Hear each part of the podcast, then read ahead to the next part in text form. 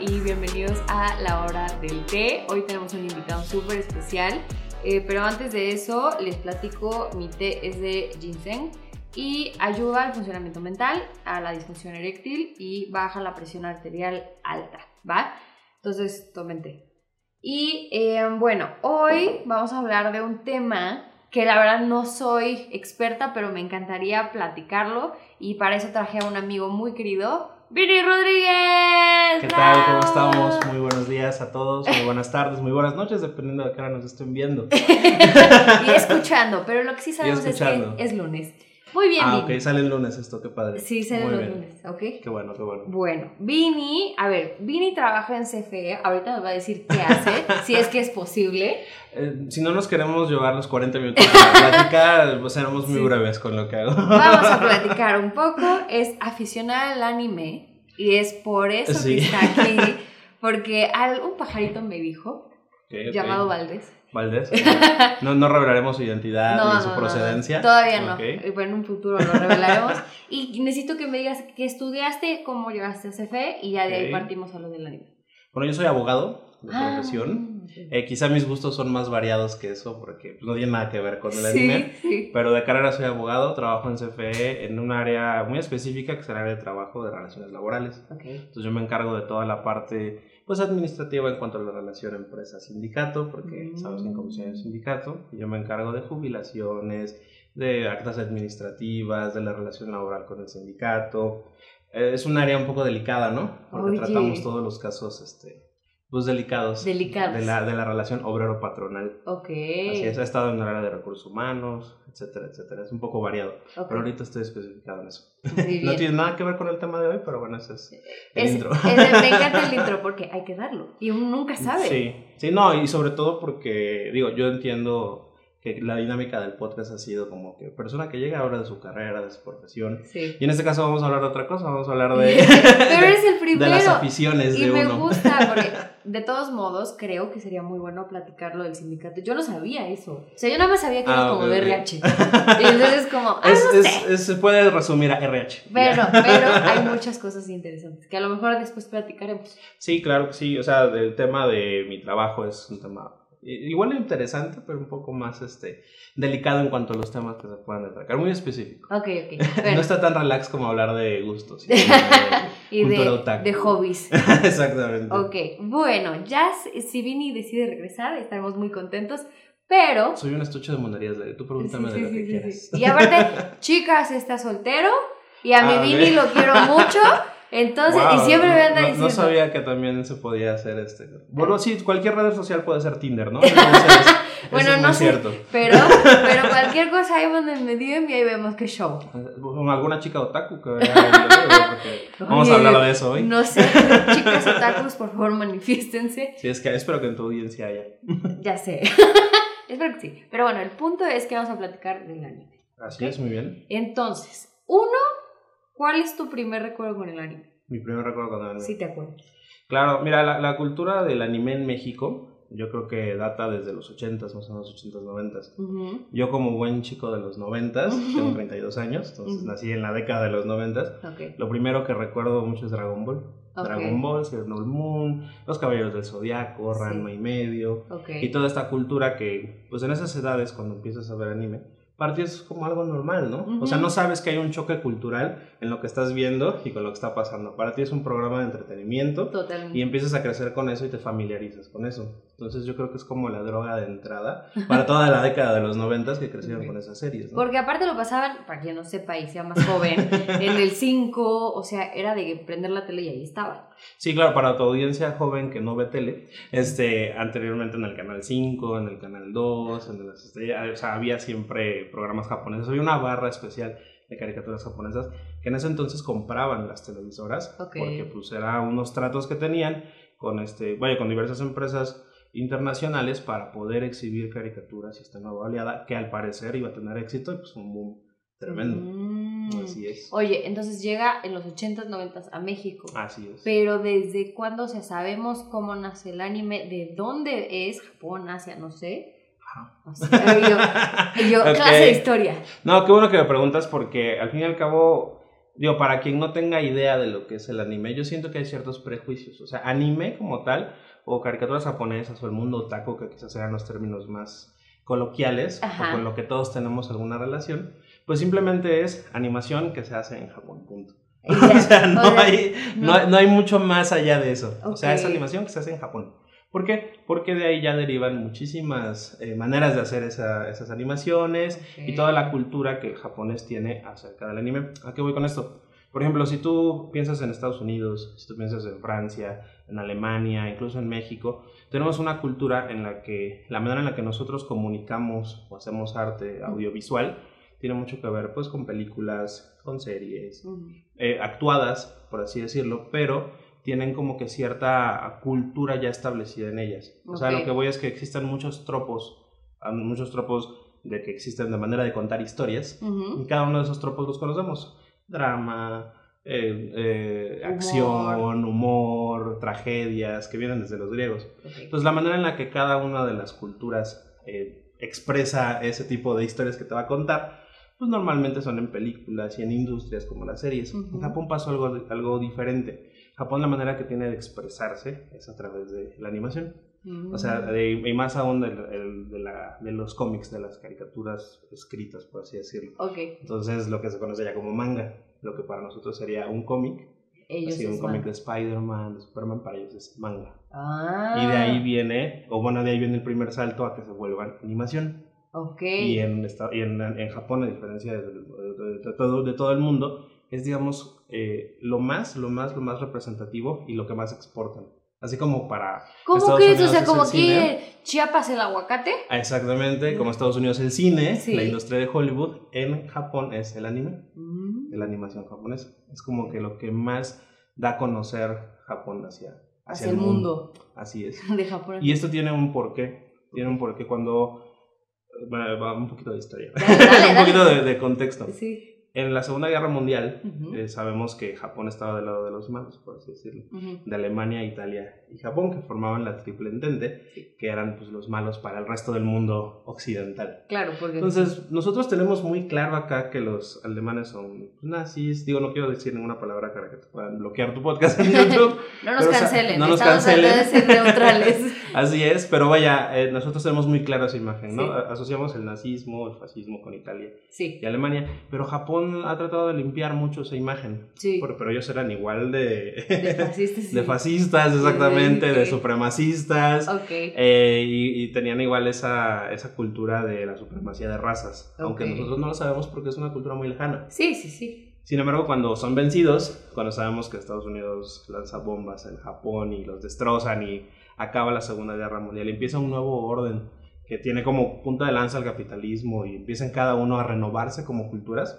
Japón empieza con una renovación propia que se llama el Ryokokusei, que es la manera en la que se renace Japón y deja de ser un imperio igual de nazista que, que lo demás. Dijeron, esto no funciona. Así es, esto no funciona. Entonces vamos a abrirnos al mundo con otra cara. Entonces oh. esa otra cara es esto, pues lo que empezaron a exportar, así de no somos tan malos como parece, realmente somos buenas personas y somos una cultura muy padre y empiezan a exportar a través de los artistas que en ese entonces generaban cómics, caricaturas, empiezan a hacer e, eso con otra, otro, otras muchas eh, formas de expresión que se exportan de Japón, pero la mayor fue esa.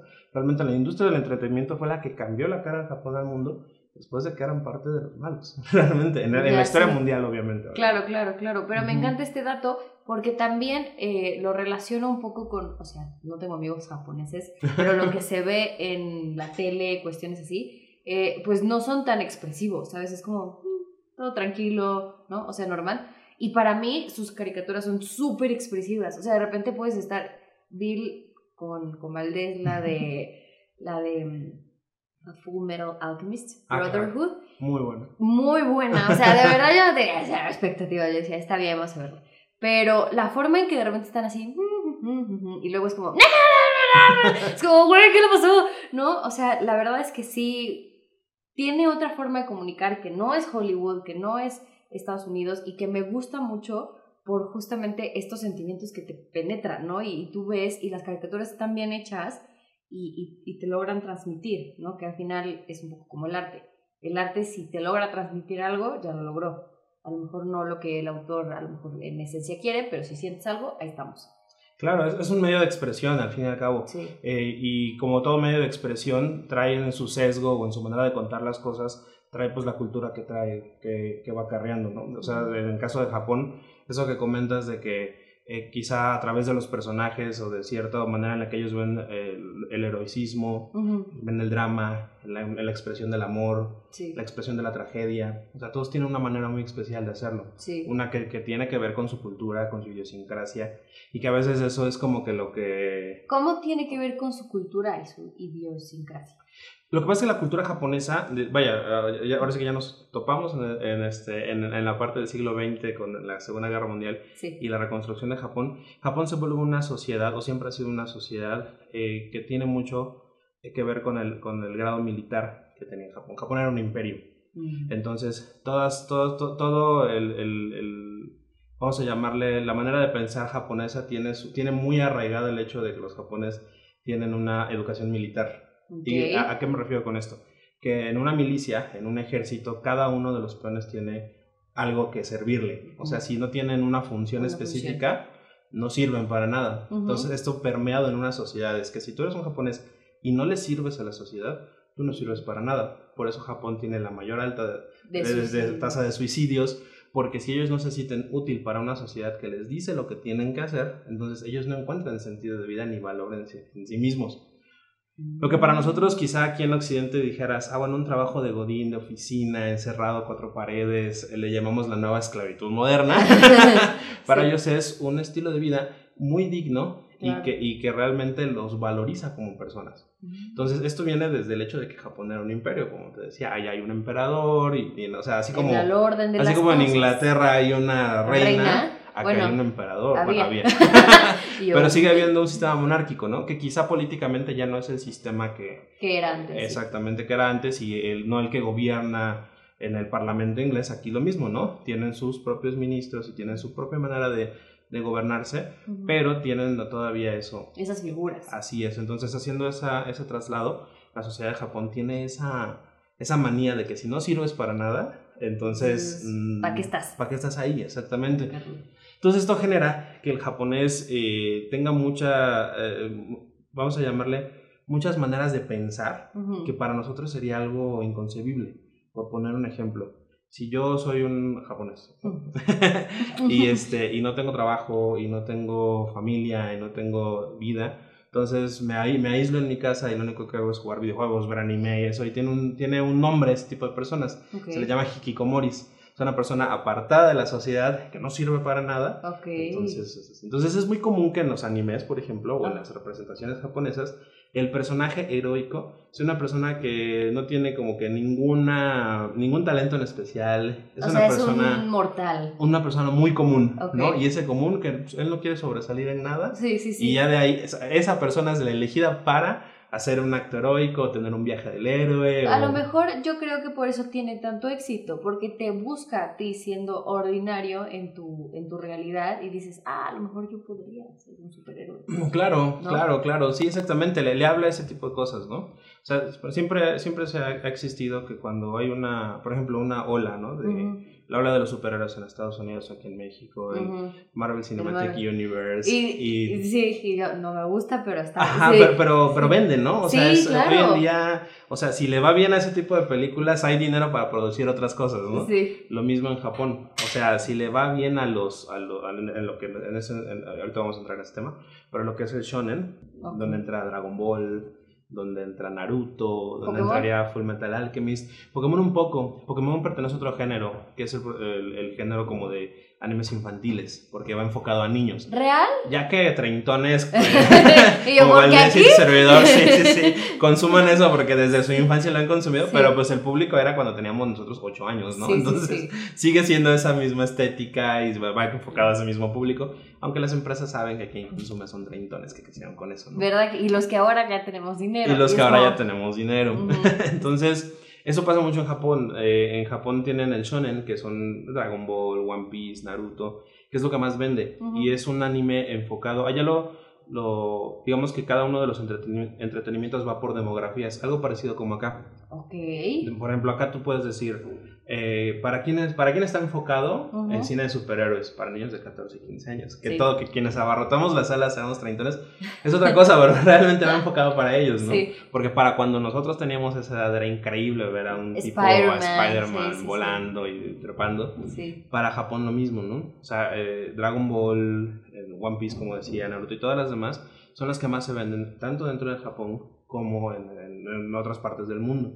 Entonces, ahora sí que eso es lo que dicta cómo le va a ir a toda la industria. Entonces, mm. ahí es donde quizás están como que los mayores éxitos y que siguen habiendo. De hecho, ahorita, ahorita que te recomiende ciertos animes, habrá unos especiales de, de shonen que son como que el, el, el, Dragon Ball de ahorita, el Naruto de ahorita, o sea, que es lo que está brillando tanto en Japón como como en el resto del mundo. Y que seguramente se va a volver un éxito acá, eh, conforme los años. Y que ya se está volviendo, ah, ya se está volviendo. Digo, este, yo creo que en este momento podríamos enfocarnos en así paso por paso, ¿no? Ah, sí, sí, sí. Porque alguien que anda despacito, porque alguien que ya sabe del tema, ay, pues recomiéndame algo no sé tan mainstream, ¿no? Sí. Pero realmente, pues la idea de tu audiencia, creo yo, son personas que no están familiarizadas con el medio. Totalmente. Y como que dicen, a ver, ¿de qué trata esto, no? Y más voy por el lado creativo. O sea, siempre es bueno ver visitar lugares nuevos y el anime se me hace un, un descubrimiento increíble.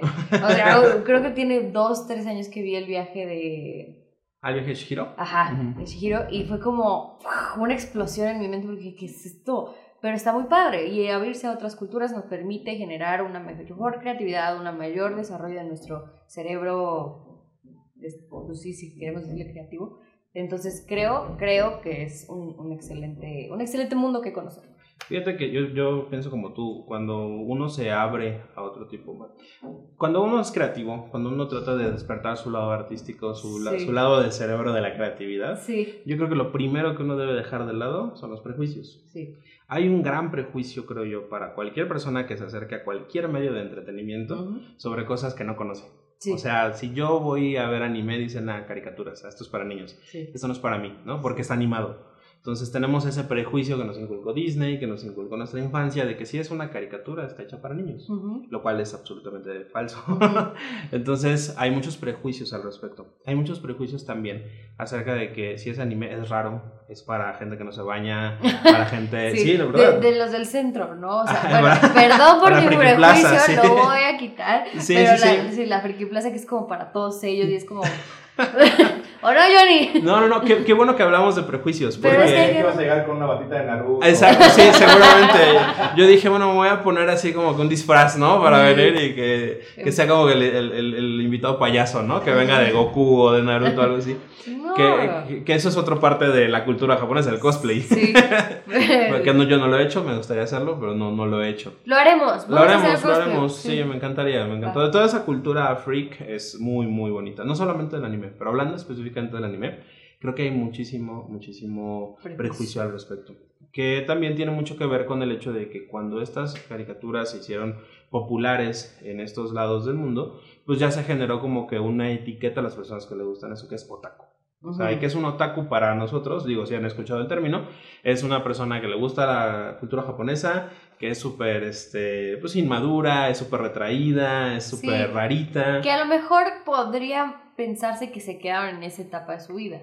Sí, sí, claro, e, ese, es otro gran conflicto. Eh, cuando, cuando es otro, otro prejuicio, el, El, el, síndrome de Peter Pan, ¿no? Decir, ay, porque te gustan cosas que en esencia son para son un para público de niños.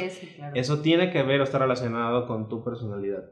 Yo creo que no. Yo creo que no solamente en anime, sino en cualquier método de entretenimiento que a ti te guste, mm. si te gusta es por n número de razones y no va no tiene nada que ver con tu personalidad mm. o no tiene nada que ver con que seas inmaduro o no eres maduro o si no eres una persona funcional para la sociedad. Yo creo que no tiene nada que ver. Al contrario, creo que tiene que ver con el hecho de que no pierdes esa necesidad que tienes como ser humano de divertirte, de entretenerte y de sorprenderte, como tú decías. Sí. Entonces, quitando ese prejuicio de lado, yo creo que eh, en la animación japonesa hay muchísimos exponentes dependiendo del género que a ti te guste. O sea, si tú quieres ver una historia de fantasía, de la historia del viaje del héroe, de cómo un niño sale de su casa y se convierte en la persona que va a salvar el mundo, etcétera, etcétera, hay muchos. Si eres una persona que empatiza mucho con las historias románticas, hay historias románticas preciosas mm. del lado del anime. Si, si, tú empatizas con los dramas, con los dramas incluso que tienen ya acaparado cierta crítica social, donde la persona, donde el autor a ti como espectador te va a exigir que pienses, que veas que hay alegorías a una crítica a tu sociedad, a lo que estás viviendo, también hay muchos, muchos mm. ejemplos. De, si te gusta el lado cinematográfico, si eres una persona amante del cine, verás que muchas obras occidentales están basadas en obras orientales. Por ejemplo, ¿conoces a Darren Aronofsky? Por cuando, así como que el ejemplo más clásico. Yo no, ilustra. ¿Conoces a, has visto la película eh, El Cisne Negro? Sí. Sí, ah bueno. El director del Cisne Negro es, Darren Aronofsky. Ah, ok. Y bueno, si viste El Cisne Negro, es una gran película, es una película de Hollywood, es una película con dinero gringo, sí. eh, con artistas, eh, vaya, los protagonistas son artistas internacionales, como Natalie Portman, como Mila Kunis. Sí, sí, sí. Bueno, esa historia está absolutamente copiada de, una, de, una película, de una película de anime de un director famosísimo que es Satoshi Kon. Satoshi Kon es, eh, bueno, que en paz descanse, porque ya falleció, fue un artista que revolucionó a través de su cine, su cine de animación, con historias como la de Cisne, Negro.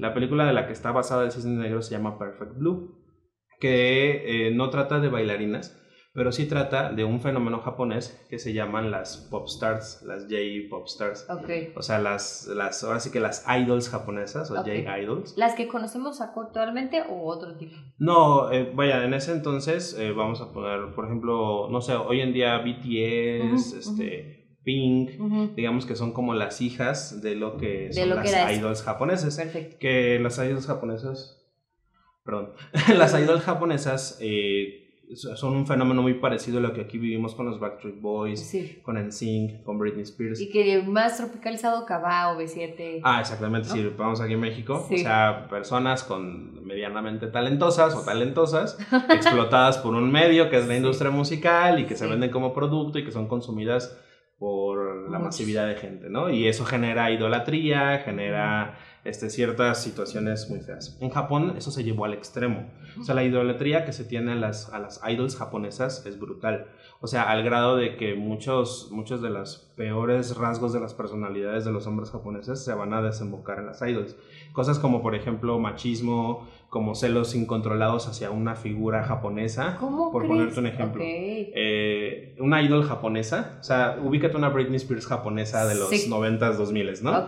Esa chica este, pues es famosa, va, todo el mundo va a sus conciertos, llena estadios por todo Japón, la gente la adora y tienen como que cierta celos contra ella. O sea, ella no puede, eh, por contrato, ella no puede tener novio, ella no puede decir que anda con alguien, ella no puede decir que tiene una vida sexual activa. O sea, a lo mejor no puede casarse. Exactamente. ¿Por qué? Porque ella es como la novia de todos, ¿no? Ella es la figura pura de todos. La novia del pueblo. Exactamente. Entonces, y, como es un producto, pues se deja pasar, ¿no? Cuando hay ahí ciertos rasgos, te digo, terribles, ¿no? Sí, sí, sí. Entonces, Satoshi Kon eh, retrata esa realidad japonesa en una película que se llama Perfect Blue. Y como una, una aspirante a idol pues acaba siendo acosada, acaba siendo un producto, ella acaba teniendo tendencias suicidas, eh, cae a la locura y todo por eso se lo traslada al cisne negro que se empieza a volver exactamente lo mismo, ¿no? por todos los, los, sí, los prejuicios, los, las expectativas que se tienen de ella y que las tiene que cumplir. Así es. Entonces, Oye, ¿y no este les dan créditos? Fíjate que no sé exactamente, o sea, no, no, no sé el dato si en los créditos, por ejemplo, de Cisne Negro, venga alguna pues, dedicatoria o historia basada en el guion de Satoshi Kon de Perfect Blue, no sé, pero sí es muy sabido que él es un gran fanático de él. Hay otro caso así muy claro, y que, igual refiriéndonos a Satoshi Kon, de Christopher Nolan. Christopher Nolan, Inception, Batman, Interestelar. Interestelar, que nosotros decimos, wow, el gran creador. Sí, y sí, es la obra no Exactamente. Pero, por ejemplo, Inception también está copiadísima de una obra de Satoshi Kon que se llama Paprika. Paprika es una historia igual de una chava que eh, se traslada en sueños y, o sea, toda la esquematización o el arquetipo del sueño que tiene este Nolan y que te explica así como para que lleves la trama, se la copió así descarada de, de Satoshi Kon. También, eso sí, Nolan es un fan declarado del cine de, de Satoshi Kon. ¿Por qué? Porque... Oye, pero también es como, o sea, sí está chido que te guste, pero... O sea, a lo mejor sí dentro de su medio artístico lo, lo pueden mover, lo, lo, lo no lo ponen el histórico tal cual, pero sí es como, ah, eso ya lo vi. Ah, bueno, sí, pero sí, o sea, hay, hay como que dos vertientes ahí, ¿no? Hay quien te puede decir, ah, está mal, ¿no? Así como de, ah, pinche plagio. Sí. Pero hay quien te puede decir, ok, este, quizá estas personas mainstream abren a las masas estas ideas y eso ya como que te traslada a demás, ¿no? Es como, lo baja de nivel para que ustedes también lo puedan entender. No, no, no tanto bajar de nivel, sino que a veces no tenemos nosotros manera de acceder a eso. Quizá hoy en día es más, es fácil, ¿no? Ok. O sea, hoy te puedo decir, ah, en Netflix, en HBO, en Prime Video y en el número de opciones de streaming para que tú veas, ¿no? Ok. O sea, en tiempos pasados, hace, no sé, ni siquiera vámonos muy atrás, no, 10 10 años, años, no había, ¿no? no. Entonces, o sea, tendrías que ser una persona muy especificada para estar torrenteándolos o bajándolos, o, y sobre todo si eres de provincia en este país, pues menos, ¿no? Sí. O sea, ya si estás en México, bueno, quizá en la capital había más acercamiento, pero si no, no. O sea, entonces yo creo que lo que ellos hicieron es, es válido, evidentemente, porque toda... eh, Neil Gaiman decía, Neil Gaiman es un actor de, perdón, un actor, un, un, este, un escritor de cómics, Ok. de novelas inglesas. Él, él este, para, hablando de plagios, quizá no tenga que ver con anime, pero hablando de plagios, eh, J.K. Rowling, que hizo Harry Potter, se plagió Harry Potter de un cómic de Neil Gaiman que se llama The Books of Mystery. The Books of Mystery es un niño flaco, blanco, eh, de, de pelo de tazón de cereal, con lentes, que entra a una escuela de magia y que anda en una escoba como si fuera su patineta. Ok. Es Harry Potter. Entonces se lo copia, se lo copia así descarado. Y cuando le preguntan en el Gaiman, oye, esta otra te copió tu idea. Tu idea. Y él bien relax, no, no, mira, o sea, los procesos artísticos se hace cuenta que es como un gran, un gran caldero Sí. de brujas. Y cada uno de los autores en todo este mundo da sus ideas y los brota al caldero. Ok. Los brota al caldero. Y alguien que tenga una idea puede agarrar un cucharón y sacar de ese caldero que es el, el conocimiento universal. ¡Qué hermoso! Entonces, aplica lo mismo por acá, ¿no? O sea, quizá el hecho de que el mundo se globalice Sí. hace que las ideas de todos entren en ese caldero de ideas. Sí, sí. Y que cada quien que tenga una idea, que tú tengas una idea, que yo tenga una idea, podemos sacar de ahí, claro, habrá maneras de matizarla, de ponerle tu esencia. Sí, pero al como fin que cabo- realmente sea una inspiración, no, Exactamente. no una copia. Sí, claro, porque al fin y al cabo, en series, películas, anime, no anime, occidental, oriental, la idea es contar una historia. Claro. O sea, y, y esa historia, mientras más llegue a las masas y más conecte con su audiencia, pues va a ser más exitosa, ¿no? Totalmente. Entonces, habrá quien cuente una historia para que sea exitosa, o habrá quien cuente una historia porque tiene la necesidad de sacarla, ¿no? A mi parecer es más honesto quien, quien no, no, no, no se fija en su audiencia, sino se fija en lo que tiene que decirle al mundo a través de su historia. Mm. Entonces, eh, eh, yo siento, a mí la- una de las razones por las que me gusta mucho el anime es Sí. porque siento que la gran mayoría de los, la gran mayoría, no todos obviamente, pero la gran mayoría de los autores eh, tiene esa necesidad de contar una historia. Mm. Entonces, a través de esas expresiones, a través de, ese- de su idiosincrasia, lo hacen, lo hacen de una manera que a mí en lo personal me gusta mucho. Muy bien. Entonces, quizá, quizá la, aquí, si algo se pueden llevar de este, de este podcast, es la curiosidad de Sí. quitarse ese, ese velo de, de prejuicio, de que no todas las animaciones son para, para niños y que el anime en particular tiene mucho que decir. Y muchas cosas que quizá ustedes ya habían visto en otros lados tienen su base o su origen en Japón y en esas Mm. historias. Me encanta. Vini, ¿hay ciertas características que tengamos que saber para estar seguros de lo que estamos, de que lo que estamos viendo es anime? Sí, que, que, haya que se haya hecho en Japón y ya. Ujú. ¿Y ya? no hay nada más. Hay, mira, hay un gran debate ahí, ¿no? O sea, hay un gran debate. Porque este el estilo de animación japonesa por así decirlo ha sido copiado en, en Oriente perdón en Occidente Sí, sí, de muchas maneras te voy a poner un ejemplo no sé si conoces la histo- la serie de Avatar de Nickelodeon sí. Mm, es- pues es como la película. Eh, no, no no la película de los azules de. James Cameron no Es, es- La- es ese otro es otro avatar. avatar. Ah, ok, ok. Entonces no. hay, hay una seguramente tu audiencia que lo ve si la conoce eh, si no más o menos te doy una introducción Sí. Es una serie eh, de Nickelodeon, o sea, de, un, de un monje este, con rasgos chinos, no, no es, no es chino, Pero que vive en un mundo de fantasía y él es un avatar, es un, es, ya sabes, el ser elegido para controlar los elementos y salvar al mundo, ¿no? Mm. Y tiene toda la estilo, todo, todo, todo- ahora sí que todo su estilo es anime. O No, sea, sí, sí la vi. ¿Sí lo has visto? Sí, es uno que, que, que empieza con algo de hielo y no sé. Bueno, Ah, sí, este, empecé a ver agua, hielo, Ajá, sí, tierra, sí, sí. todos los elementos. algo el así. Sí, ya, ya, ya me acordé. Sí, sí, sí. Ah, bueno, esa tú la ves y dices, ah, pues esto es japonés, ¿no? O sea, Sí. tiene todo el estilo, todo el... Pero no está hecha en Japón, o sea, sus, eh, su autor no es japonés, entonces no es considerado anime. O sea, sí tiene como que sus bases o su- se Como ciertos- inspira. Sí. Pero para ser puristas, pues, o para decir, el anime como tiene que ser, o sea, O sea, mm. Sí, realmente no, no hay mucho que decir. Lo que, lo que pasa es que, como te decía, o sea, el anime, o sea, la, la cultura japonesa se ve reflejada en el anime. O sea, Avatar no tiene esa, ese reflejo, ¿no? Tiene inspiración de, ¿no? O sea, lo, lo, que transmite a una persona outsider, o sea, fuera del medio, ¿no? Sí. O sea, si yo ahorita hago un anime o un manga, ¿no? con todo estilo y pasa por anime, pero no es, no, no es así porque mi idiosincrasia es otra. O sea, sí tengo mucho que ver con esa cultura porque me gusta, pero no soy parte de ella, no nací ahí, no es mi lengua madre el japonés, no mi... O sea, toda su historia no es mi historia, la puedo ver, la puedo analizar, pero no es mi historia. Entonces yo creo que esa sería la gran diferencia. Mm, Vini, muy bien. Yo creo que va a ser un éxito esto. Oye, fun facts del anime, ahí tenemos. Sí, vaya, podemos hablar así muchísimos, pero hablemos de cosas mexicanas, de facts mexicanos. Sí. Aquí en México, el anime, te digo, llega a través de, de las grandes empresas Televisa y TV Azteca, ¿no? el primer fun fact es que eh, no, no, las querían. O sea, cuando llegaron era así como de, teníamos, tenemos que rellenar una barra, ¿no? Ok. Entonces ya, en ese entonces, eh, estamos hablando de los noventas, México vivía una época de oro en el doblaje.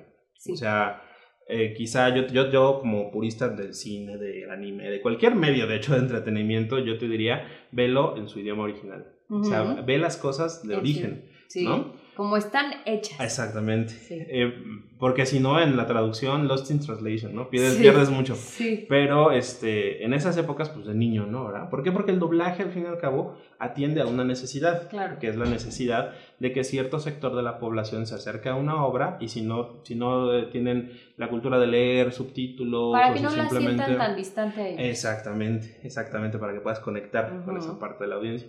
Entonces, México era potencia en el, doblaje.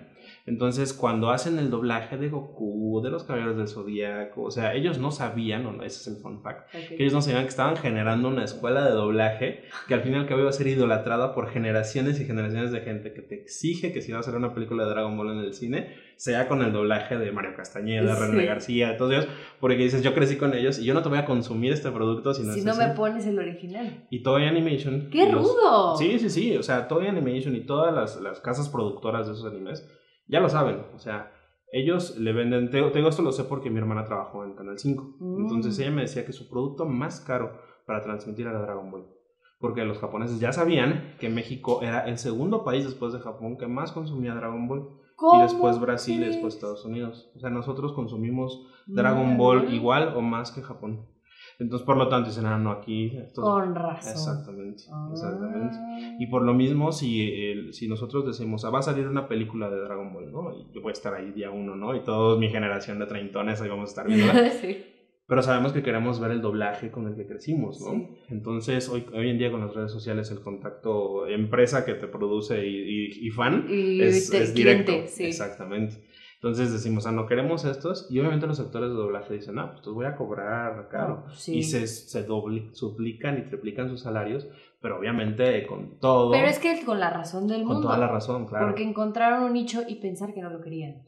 Exactamente. Y no lo querían. O sea, era algo que. Digamos, eh, pues no hay otra cosa. Y fue un boom, ¿no? Y hoy en día, o sea, todos los productos que llegan aquí eh, de Japón, eh, a excepción de Dragon Ball, todos pueden llegar subtitulados y este y doblados algunos, ¿no? Pero de cajón, o sea, Dragon Ball tiene que ser doblado. Si no, el mexicano no lo va a consumir. No, o sea, no lo ves en japonés con subtítulos. No, jamás. Dragon Ball no. Ese todo, todo, lo demás sí, ¿no? Todo lo demás sí. sí. Eh, eh, quizá Caballeros de Zodiaco tampoco. O sea, es como la excepción a la regla. Claro, claro, claro. Y tiene que ver, pues, como de origen. Para de origen, nosotros esas son las voces. Sí. Así es. Y lo mismo pasa, vaya, en la industria del doblaje pasa lo mismo. O sea, en Toy Story hubo un problema brutal en la última película porque el actor que hacía a Woody este, dijo, oye, pues, eh, el que hace a Woody es este, que es Tom Hanks, él cubre una, este, cobra una millonada, ¿no? O sea, yo no te voy a pedir lo que cobra Tom Hanks, pero pues si mi voz es la voz de Woody en toda Latinoamérica, pues quiero más, ¿no? Y ya dijeron, no, no, no, no, hay un límite. Y dijo, ah, no, pues no. Entonces, todos los fans, la verdad de fans, ¿cómo no va a ser? Claro. Entonces, ¿Y, y, ¿y si le pagaron o no le pagaron? No, no, de la última película de Toy Story ya, Woody ya no es Woody. y no la vi. No, no la veas, no está tan buena. Ah, bueno, que conste. Quédate con la 3, esa es la buena. Se le pega a nuestra generación. Vini, me encanta. Para terminar. Claro. audiencia que vamos empezando, que vamos a ir introduciendo más el tema, este, ¿qué nos recomiendas ver? Tu, tu droga de entrada. Sí, mi droga de entrada, ¿cuál es? voy, a, voy a dar una recomendación por tema, ¿no? O sea, si, tú, si tú eres una persona eh, que acaba de llegar al anime, pero viste Dragon Ball y te gustó, yo te recomiendo que veas en Netflix una serie que se llama Demon Slayer, okay. Kimetsu no Yaiba, que es la historia de un niño que, este, que pierde a su familia de manera muy trágica, pero tiene que matar demonios, ¿no? Prácticamente. Y hoy en día es el que tomó el lugar de en que en su momento fue Dragon Ball, en su momento fue Naruto, One Piece, ahorita lo nuevo, lo que está pegando es Demon Slayer, y yo creo que está enfocado para todas las audiencias y les va a gustar a todos. Buenísimo. de shonen, así como de, de, acción. De acción. Pero si lo, lo tuyo es eh, las series románticas, si lo tuyo es así como que entra un poco más, más tranqui, pero también como que ya específico. Sí. Hay una serie en, en, Netflix igual, voy a recomendar de donde todo el mundo la pueda ver, sí, sí, sí. que se llama Comi no se puede comunicar. Okay. Así se llama, Comi no se puede comunicar. Y es una historia muy bonita porque trata de una chica que llega a un instituto donde de puro... El instituto es así como para pura, puro chavo especial. Okay. Y ella lo que tiene es que es una persona que tiene ansiedad social, pero una ansiedad social muy fea, en la cual ella no se puede comunicar. O sea, ella no puede hablar. No se puede comunicar. Como, así, en el nombre lleva la trama. Él no se puede comunicar, o sea, no puede hablar, o sea, le cuesta así como que su ansiedad social no le permite comunicarse. Mm. Pero, y se trata de cómo sus compañeros la tratan de este, incluir y cómo ella entra. O sea, es, eh, digamos que es eh, la manera bonita de decir que todos necesitamos pertenecer a algún lugar. Entonces, eso te habla de que hasta los más weirdos, los más eh, misfits y los más outsiders pueden eh, integrarse en sociedad y pueden tener un círculo de amigos. Está muy bonita, muy bonita. Pero sí tiene la salvedad de que es una serie pues ya muy como de vas a ver una escuela japonesa, vas a, toparte con muchas de las tradiciones japonesas. Mm. Entonces, o sea, por eso, por eso la recomiendo. Por eso es recomendable. Exacto, por eso la recomiendo. Perfecto. Esas son series. Okay. Y dos películas rápidamente. Una película que recomiendo mucho Creo que no está en, este, en Netflix, creo que está en HBO, pero sí es, es fácil de ver. Se, llama, se llama Your Name. Okay. Your Name es una película que fue la película más taquillera en Japón hace 4 o 5 años, no recuerdo bien. Pero que, y todavía tiene el título de la más taquillera de Japón, o sea, es el Titanic de Japón. Es una película de anime que trata de, es la clásica historia, la típica historia de cambio de cuerpos, ¿no? Chico conoce chica y cambia, intercambio de cuerpos y todo lo que pasa, ¿no? Duda, ¿el chico le gusta chica? Chica le gusta chica. Sí, sí, sí, ah, eventualmente es una historia de amor.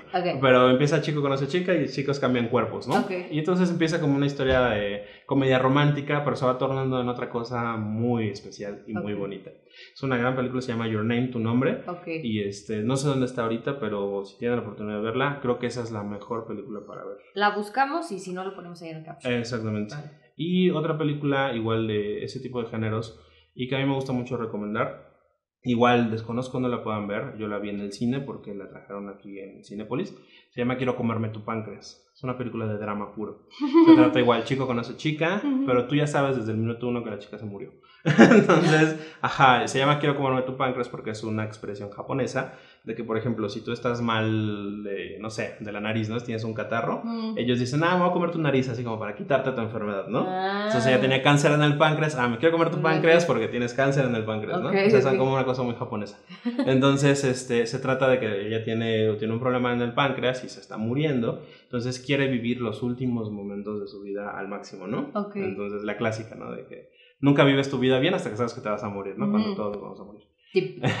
Anda típico, un pedo muy estoico. El caso es que este, habla con. Conoce un chavo igual retraído, típico y como en japonés, y empiezan a tener esa relación de chico conoce chica, pero muy al estilo principito, ¿no? O sea, ah, como que te voy adentrando en mi mundo para que veas que me importas, pero como que a tu ritmo, ¿no? Porque al fin y al cabo sé que tú y yo tenemos que tener una relación o vamos a generar una relación y esa relación va a durar para toda la vida. Entonces, digo, ese tropo que tiene el principito de te voy a conocer, te voy a hacer parte de mi vida, que es un, es un tropo muy bonito, lo lleva a Japón y yo creo que de una manera preciosa. Yo salí chillando de, la función y la recomiendo mucho, esas dos películas. Te podría recomendar otras 10, pero creo que no, tenemos tiempo. Vamos, vamos, y vamos despacito. Ahorita de tarea que se les quiere ver esas y ya para ir Ojalá, ojalá las encuentren. Y si no, digo, yo no soy fan de la piratería, pero si, si no hay una manera legal de ver las cosas Adelante, Dense.